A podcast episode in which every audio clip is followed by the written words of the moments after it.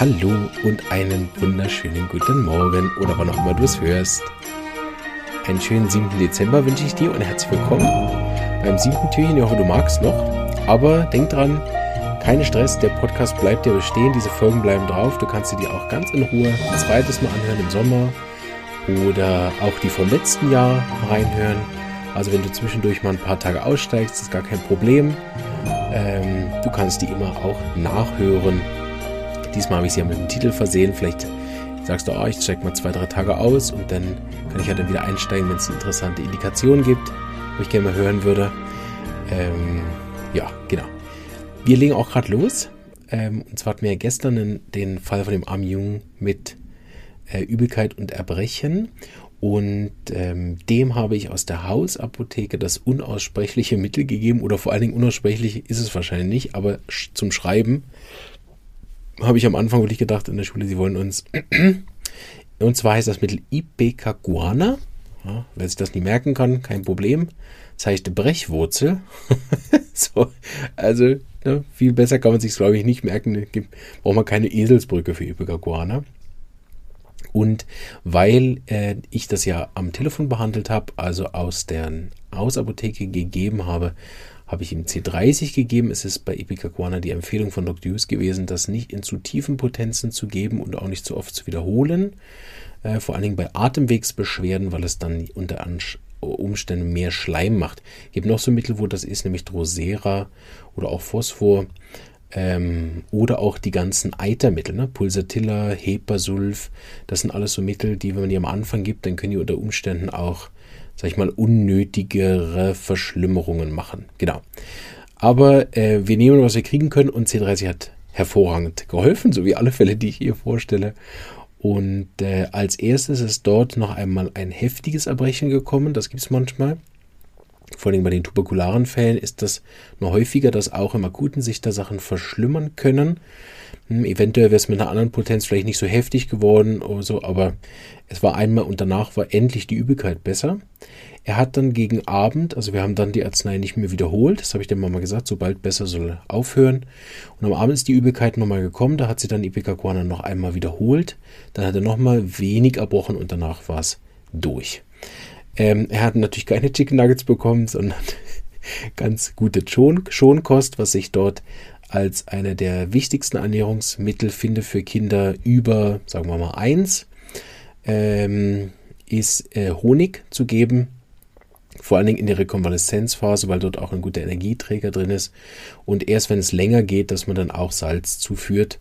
Weil, also ich persönlich vertrage Salzstangen schon nicht, wenn ich keine Magen-Darm-Probleme habe so diese Salzstangen- und Cola-Vergiftung sich dazu holen, gerade schon am Tag 1 halte ich für keine gute Idee, empfehle ich nicht. Ähm, sondern möglichst schonende Kost äh, zum Aufbauen am zweiten, dritten Tag. Und wirklich, wenn die Magen-Darm-Grippe wirklich länger geht, dann kann man natürlich zu allem greifen, was man will, aber viele fangen da am ersten Tag schon an mit Salzstangen und Cola, halte ich für gewagt, ehrlich gesagt, weil das sind ja zwei eindeutig ungesunde Lebensmittel, die man schon nehmen dürfte, wenn es dann eben dringend ist, wegen irgendwas, aber die, die wenigsten von uns sind ja so äh, runtergerockt, dass sie dann mit einem am ersten Tag von der Magen-Darm-Grippe gerade in irgendwelche schweren Mangelerscheinungen kommen. Deshalb Honig ist gut, das kann man auch tatsächlich mh, hm, vielleicht nicht gerade während dem Erbrechen, aber sicher so äh, schon in den ersten Verbesserungsphasen kann man das schon nehmen und das unterstützt sehr gut und schnell die Erholung. Gibt natürlich noch andere viele Sachen. Da können sich ja auch die Leute gerne in den Kommentaren ein bisschen äußern. Dann kann man ein bisschen lesen, was, was diese empfehlen für Rekonvaleszenz, die ganzen Hausmittel, die uns verloren gegangen sind. Genau. So, ich muss jetzt aber schnell hier weitermachen, sonst wird die Folge zu lang. Und heute Abend habe ich schon wieder einen Vortrag. Mama mir, die Woche ist voll. Wir haben heute Abend noch eine Apotheken- und Drogistenschule, Schulung äh, und glaube ich auch einige Homöopathen im Teil zum Thema Nux vomica.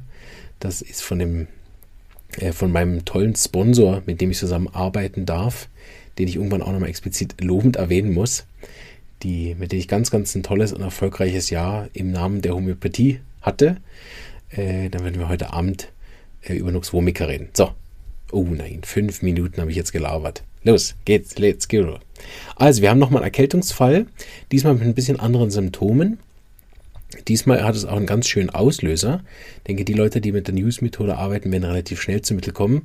Denn hier ist es so, dass ähm, ich hole ein ganz klein bisschen aus, dann seid ihr ein bisschen mehr in der Geschichte drin. Also wir haben eine junge ähm, Dame, 21, die jetzt ähm, ihre Lehre abgeschlossen hat schon länger und in einem Betrieb schafft. Und in diesem Betrieb ähm, arbeitet jetzt neu eine ihrer besten Freundinnen als, mh, hm, ja, wie nenne ich das, als Art U Untergebene. ich weiß nicht genau, was sie ja nicht angestellt bei ihr, sondern halt wie untergeben. Also ihrem Team unterstellt, so, und die beste Freundin ist jetzt neu im Team und die haben sich das beide natürlich ganz cool vorgestellt, ne, sind eh beste Freunde seit ich weiß nicht wann und jetzt arbeitet die beste Freundin äh, unter ihr und äh, die, die schon ein bisschen mehr Berufserfahrung haben, wissen, hm, das ist schon so eine Sollbruchstelle. Ne? Äh, das kann recht nach hinten losgehen und das ist es auch. Da gab es so unausgesprochene Themen, die führten dann zu Missverständnissen und die führten dann zu irgendeinem Konflikt, der sich aber nicht gelöst hat und so weiter. Ne? Und also nach diesem Bruch, sage ich mal, Streit mit der besten Freundin, wo sie auch gesagt hat, ich habe nicht mehr verstanden, was sie jetzt von mir wollte, haben sich bei ihr relativ schnell Symptome gezeigt, die aber nicht heftig waren, wie man das vielleicht erwarten würde von einem Mittel wie Aconitum oder Belladonna oder Ferrum Phos oder so, sondern relativ mühsame Symptome, so mit, ähm, ich sag mal, das erste, was sie hatte, war dieses Krankheitsgefühl. Ich weiß nicht, ob euch das was sagt, na, aber dieses Gefühl, hm, ah, dann werden die Arme so ein bisschen schwer, die Augen werden so ein bisschen schwer, ich kann mich nicht mehr so gut konzentrieren. Ähm, gibt so ein Frösteln, man merkt so, hm, jetzt kriege ich vielleicht die die Kurve nicht. Jetzt hat man ein bisschen weniger Appetit. So, und sie ist so reingerutscht über einen halben Tag und am Abend hatte sie dann schon Kopfschmerzen. Hat mich aber dann noch nicht angerufen, sondern erst am nächsten Tag. Da habe ich dann äh, sie noch in die Praxis geschleppt. Na, hätte ich vielleicht nicht machen müssen, aber ich sehe die Patienten lieber. Äh, Finde es auch immer für den medizinischen Untersuch einfach besser, wenn man Patienten sehen kann. Und ähm, konnte dann auch noch vor Ort schauen wegen dem Fieber. Sie hatte nicht stark erhöhte, aber leicht erhöhte Temperatur, 38,3.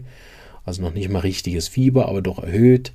Und war recht schlapp, hing bei mir da auf dem Tisch. und äh, hat gesagt, ich kann froh sein, dass sie sich überhaupt nur hingeschleppt hat. Was auch auffällig war, sie war viel wortkarger als sonst, kurz angebunden, so habe ich dann die Anamnese auch kurz gehalten und habe noch ein paar Symptome gefragt. Also die Hauptsymptome, unter denen sie jetzt aktuell gelitten hat, waren Gliederschmerzen, vor allem mit so einem Schwergefühl in den Armen. Also sie hat gesagt, sie ist kaum die Treppe hochgekommen bei mir, deshalb hat sie einen Lift genommen für ein Stockwerk. Ähm, hat äh, starke Kopfschmerzen. Das ist so ein bisschen Mix aus Brennen, Druck und Pulsieren. Das konnte ich nicht ganz rausfinden, was es nachher ist. Auf jeden Fall tut es weh, drückt ihr auch auf die Augen. Die Augen sind schwer und müde. Sie hat beim Reden das auch immer mal wieder zugemacht. Sie hat keinen Durst, keinen Appetit und hatte, ich weiß nicht, drei oder vier Lagen an mit Jocken, also auf jeden Fall fröstelig, ohne Schwitzen, keine Verdauungsbeschwerden. Ähm, aber sie hat gesagt, sie, dafür, dass sie kaum was trinkt, muss sie immer relativ viel urinieren. Also für dieses Mittel kennen, recht klassischer Fünf-Stern-Fall von der Arznei, glaube ich. Äh, auch eine ganz häufige Covid-Arznei gewesen, in dem Fall allerdings kein Covid. Ähm, und äh, genau wie alle Fälle hat das sehr gut funktioniert, die ich hier vorstelle, innerhalb von sehr kurzer Zeit. So freut euch auf die Auflösung morgen und ich bin euch mega dankbar, wie viel ihr in den YouTube-Kommentaren macht und damit den Kanal unterstützt. Und das äh, empfehle ich euch übrigens bei allen euren Lieblingshomöopathen zu machen, also nicht nur bei mir. Wir brauchen 100 erfolgreiche Homöopathie-Kanäle. Äh, also unterstützt gern euren Homöopathen oder eure Homöopathin oder eure Homöopathie-Schule oder was auch immer mit möglichst vielen positiven Interaktionen, damit uns das Internet belohnt und nicht irgendwelche Jan Böhmermann-Videos in die Startseite ballert von Leuten. Gut? Gemeinsam für die Homöopathie wünsche ich euch ganz einen schönen Tag und bis morgen. Tschüss.